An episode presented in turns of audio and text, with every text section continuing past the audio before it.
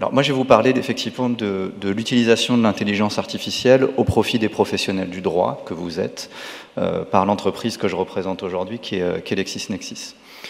J'ai rejoint LexisNexis il y a une dizaine d'années maintenant, il y a un peu moins de dix ans. Et déjà à l'époque on utilisait de l'intelligence artificielle, des technologies d'intelligence artificielle. Euh, on en a très bien parlé. Euh, c'est un ensemble de technologies, on devrait parler des intelligences artificielles au pluriel. Mais quand, quand j'ai rejoint LexisNexis, donc en, 2014, je ne vais pas dire qu'on avait l'IA honteuse, euh, mais on avait l'IA discrète.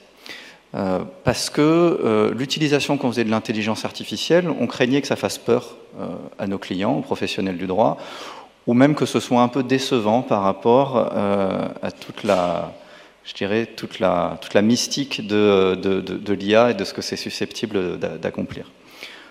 Aujourd'hui, on est dans une phase où le monde est en, train de, changer. Peut-être passer à la, slide suivante, s'il te plaît, Salman. Alors moi, je vais vous parler de, quatre points. Je vais essayer d'être bref et de ne pas prendre plus de trois heures. Euh, quatre points que je voudrais aborder avec vous ce matin euh, sont les suivants. je suis très transparent, comme ça vous n'êtes pas obligé d'écouter la suite. Premier point, c'est que l'IA, c'est une opportunité. Euh, L'IA ne va pas vous remplacer en tant que professionnel du droit. En revanche, euh, les juristes, les avocats, les magistrats qui vont utiliser l'IA vont remplacer ceux qui ne s'en servent pas. Ça, c'est une garantie. Donc c'est en réalité une opportunité, et je vais, je vais revenir là-dessus. Pour autant, l'IA euh, générative, donc celle qui est très à la mode depuis, euh, depuis un an maintenant, depuis que ChatGPT est arrivé fin novembre, début décembre de l'année dernière, donc c'est effectivement très très court, on a très peu de recul dessus. Euh, cette IA générative, elle souffre d'un certain nombre de problèmes de jeunesse, et je reviendrai là-dessus. On a très bien parlé, je vais juste essayer de donner des illustrations euh, dans le contexte d'une utilisation euh, par des juristes.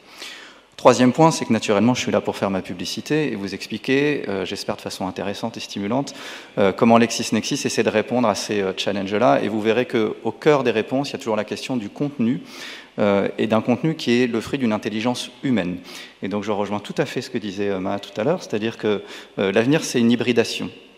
C'est une utilisation conjointe des intelligences artificielles et, artificielles et humaines.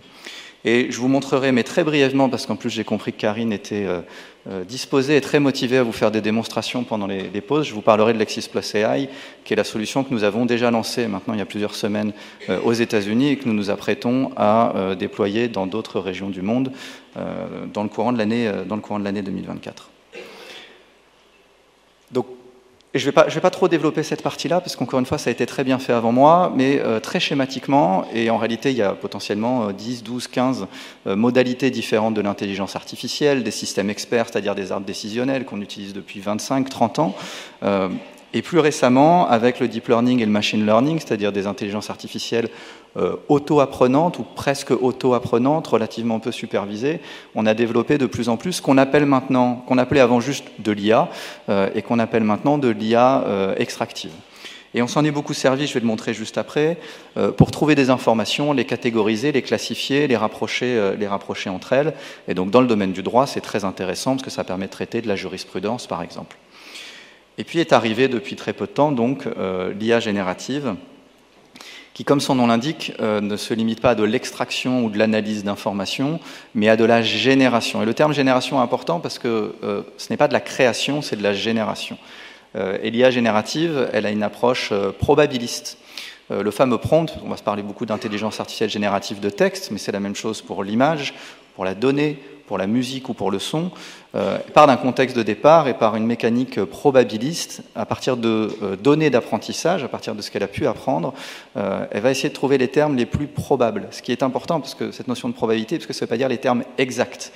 Et en droit, on n'aime pas tellement la probabilité, on préfère l'exactitude. Et, et dans un domaine contentieux, par exemple, le plus probable n'est pas forcément le plus juste. Mais cette IA générative, elle est extrêmement intéressante euh, pour euh, produire des synthèses, des résumés, des insights, euh, pour rédiger, pour faire de l'analyse textuelle si on se parle des, des, LLM, ou même pour engager une logique conversationnelle qui est une modalité différente d'accès à l'information et d'interaction avec l'information. Alors quelques illustrations dans les pages suivantes sur l'utilisation de l'IA extractive, l'IA de première génération, qu'on utilise depuis une, bonne décennie chez LexisNexis. Vous avez une capture d'écran ici de Lexis 360 Intelligence, qui est une solution donc européenne, mais qui est aussi utilisée, euh, aussi utilisée au Maroc. Et donc on a, on a encadré sur cette page-là quelques éléments dans l'interface sur une liste de résultats qui sont en fait produits par l'intelligence artificielle. Par exemple, on va extraire de décisions euh, des éléments clés, des mots-clés à partir du traitement du langage naturel, euh, et ça va nous permettre d'établir de la classification. Donc de dire le thème de cette décision, c'est celui-là, par exemple, c'est du droit social, c'est du droit du travail, le type de contentieux, le chef de demande euh, euh, porte sur tel ou tel, tel ou tel sujet. De la même manière, on va reconnaître des faits, on va extraire des informations, les cas évidents, des dates, etc.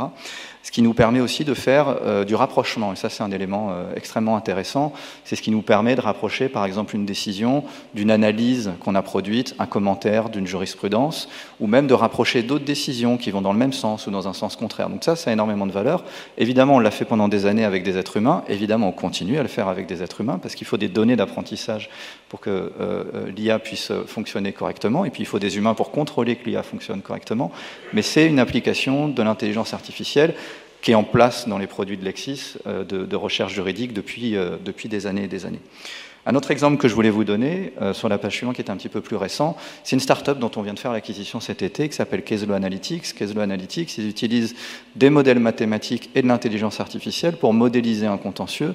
Et quand bien même on dispose de très très peu de décisions sur un domaine contentieux, l'idée c'est d'essayer de modéliser le raisonnement juridique qui va être celui d'une juridiction ou d'un juge pour déterminer, non pas quelle va être la réponse à un contentieux donné, parce que ça, encore une fois, on ne peut pas la donner, mais en revanche, pour donner un certain nombre d'orientations et notamment comprendre quels sont les critères juridiques les plus importants.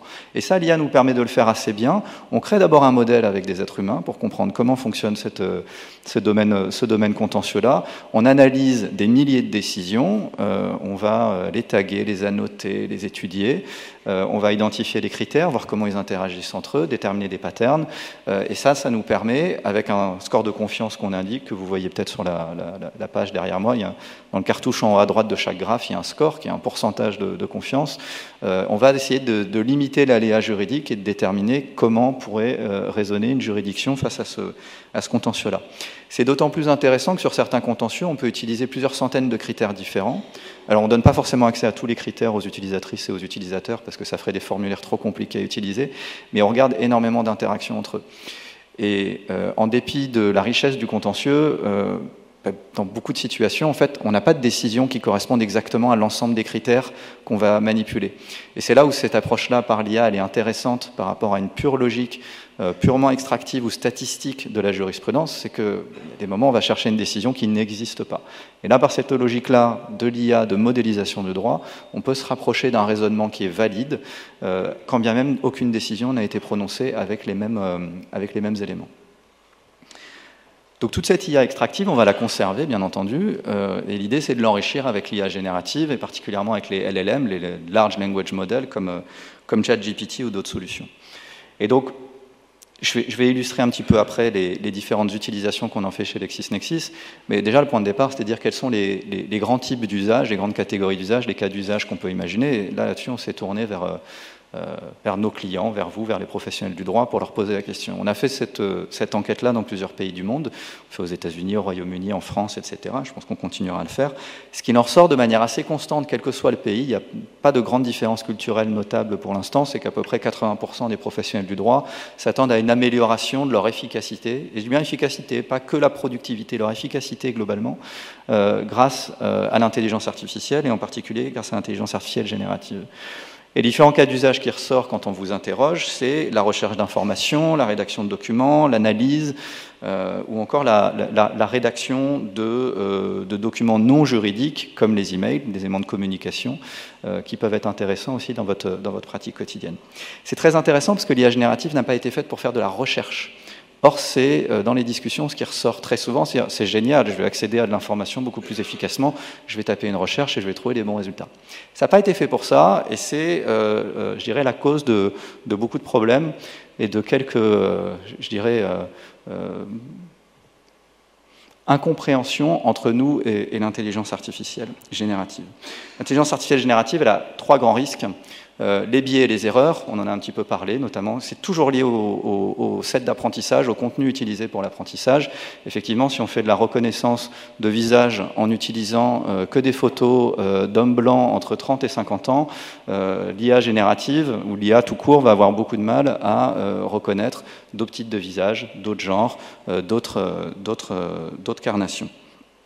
Et ça, c'est très vrai dans le droit aussi, c'est-à-dire que si on entraîne l'IA générative que sur des décisions de common law, quand on va arriver dans un système euh, de droit civil, euh, on va avoir de mauvais résultats. Donc ça veut dire que pour corriger ces biais, ces erreurs-là, il faut travailler beaucoup sur les contenus. Et ça, pour un acteur comme LexisNexis et comme d'autres dans l'industrie, qui sont des éditeurs, euh, on peut avoir jusqu'à 200 ans d'histoire en fonction des, pays ou des géographies, c'est important pour nous, puisque le cœur, ça veut dire que les contenus qui sont produits par l'intelligence humaine déterminent très directement la qualité de que peut faire l'intelligence artificielle. Il n'y a de bonne intelligence artificielle que s'il y a un bon, un bon pilotage euh, de l'être humain et une bonne alimentation par l'être humain. Le deuxième grand défaut de l'IA générative, ce sont les hallucinations. Je vais donner dans un instant un exemple, un autre exemple dans le contexte du, droit que je pense que vous connaissez bien, mais c'est intéressant de revenir dessus. Et la troisième, euh, troisième limite, troisième risque, ce sont les différentes atteintes à la propriété euh, intellectuelle. Euh, on en a un petit peu parlé précédemment sur les données à caractère personnel, mais il y a des questions et des débats juridiques en ce moment pour savoir quelle est la propriété intellectuelle d'un contenu généré par une IA. et c'est difficile à défendre, cette propriété intellectuelle. Il y a le problème fondamental de la propriété intellectuelle des données d'apprentissage. Chez ChatGPT, comme d'autres, ont utilisé massivement des contenus sur lesquels ils n'avaient aucun droit. Donc les détenteurs de droits, comme vous, comme nous, ont besoin de défendre leur propriété intellectuelle. Euh, et euh, par ailleurs, dans l'utilisation, c'est le troisième point sur l'IP, sur, dans l'utilisation qu'on fait de ces outils-là, euh, méfiez-vous de ne pas utiliser ChatGPT dans sa version gratuite ou même, ou même payante, avec des données qui sont des données privées, parce que vous ne savez pas comment elles vont être utilisées pour gérer l'apprentissage futur du modèle, et vous pouvez perdre de l'information. C'était le cas de Samsung. Juste donc une illustration rapidement sur, euh, sur les hallucinations.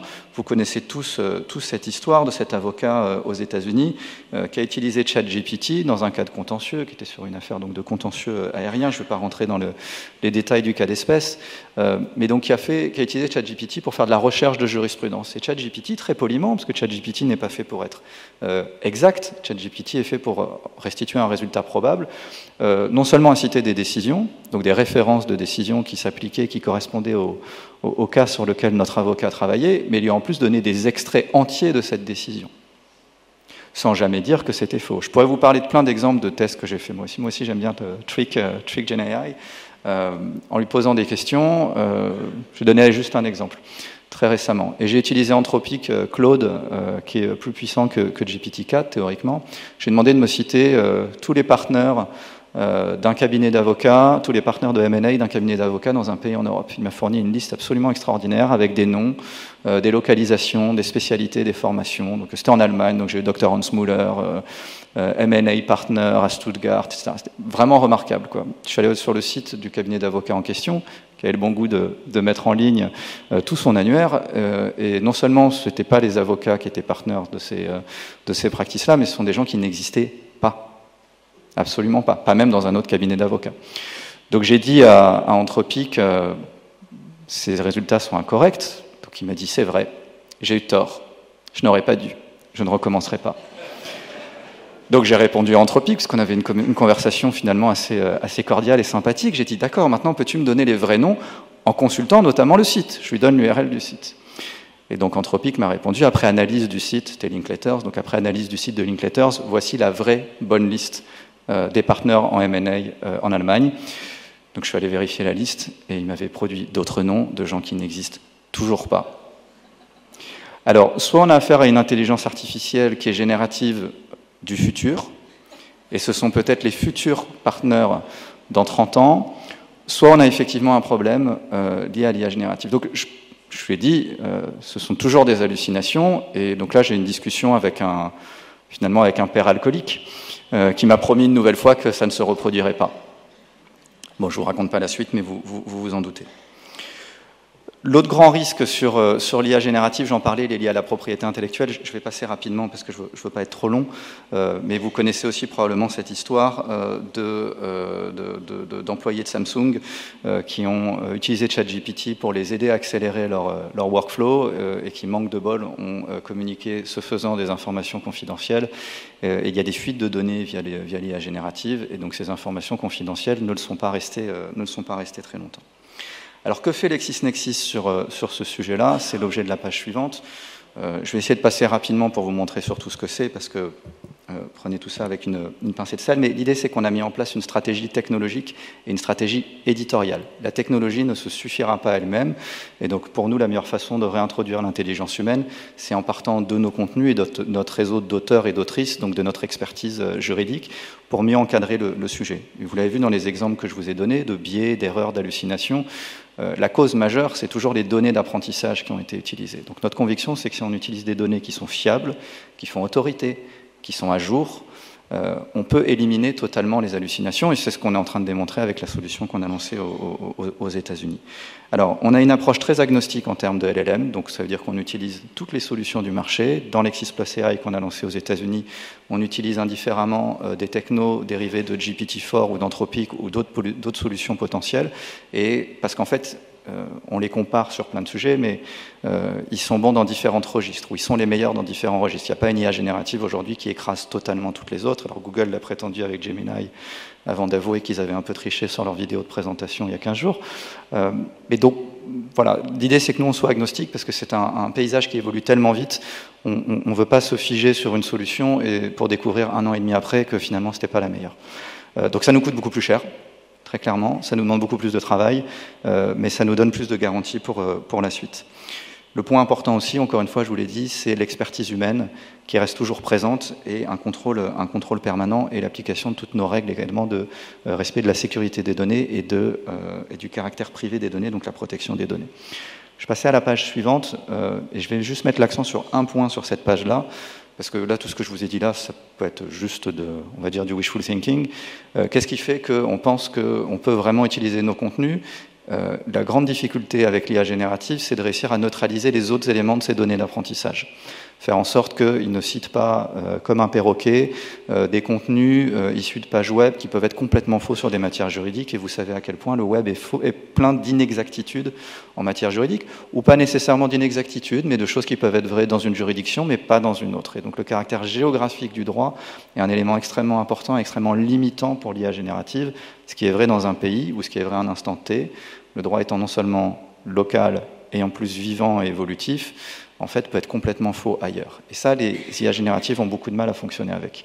Donc ce qu'on utilise, nous, c'est un des développements les plus récents sur les IA génératives, ce qu'on appelle le RAG, euh, le Retrieval Augmented Generation, Qu'est-ce que ça veut dire? Je ne vais pas rentrer dans trop de détails techniques, surtout je suis plus littéraire qu'ingénieur en réalité, mais, mais ça me passionne. Le principe du RAG, c'est d'utiliser, alors ce qu'on fait depuis très longtemps dans l'IA et dans l'IA extractive, c'est-à-dire de la vectorisation de texte. On transforme des textes, donc des éléments textuels, de la connaissance qui est fondamentalement littéraire, qui est le droit, et on va le transformer en vecteur mathématique. Pourquoi? Parce qu'avec les glissements vectoriels, on peut faire très facilement des rapprochements sémantiques. On peut rapprocher une information d'une autre avec beaucoup d'exactitude.